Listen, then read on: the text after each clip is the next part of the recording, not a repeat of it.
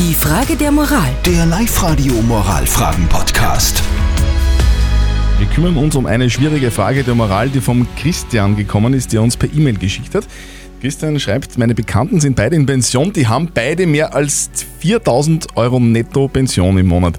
Leben also auch deswegen, weil sie fleißig waren, im Luxus.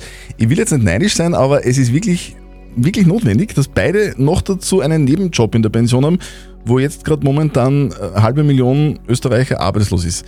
Wäre da nicht es gescheiter, ein Ehrenamt auszuüben? Sprich, wäre es also besser, dass jemand, der eine hohe Pension hat und trotzdem arbeiten will, das ehrenamtlich machen muss?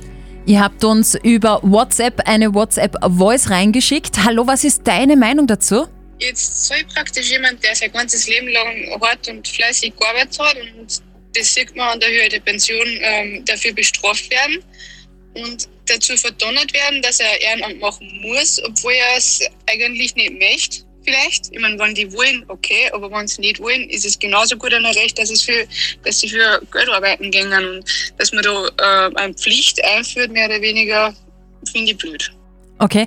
Außerdem äh, haben uns noch ein paar Hörer reingeschrieben, zum Beispiel die Sandra. Die Pension gestalte ich, wie ich will. Neid ist was Schlimmes. Und eine unbekannte Nachricht haben wir reinbekommen. Die beiden haben hart für ihre Pension gearbeitet. Die sind es wahrscheinlich gewohnt zu arbeiten und das gehört entlohnt. Wie schaut's da moralisch aus? Moralexperte Lukas Kehlin von der katholischen Privatuni in Linz. Grundsätzlich macht es ja Sinn, in der Pension nach wie vor eine sinnvoll erachtete Tätigkeit zu machen. Und ich nehme an, dass Ihre Bekannten dies nicht dem Geld wegen machen, sondern weil sie es für sinnvoll erachten. Natürlich wäre es edler, ehrenamtliche Tätigkeiten auszuüben. Aber solange wir in der Marktwirtschaft leben, wo der Markt darüber bestimmt, welche Tätigkeit welchen Verdienst mit sich bringt, funktioniert die Verteilung von Einkommen und Vermögen nach diesen Regeln. Ob das gerecht ist, wohl eher nicht, steht auf einem anderen Blatt.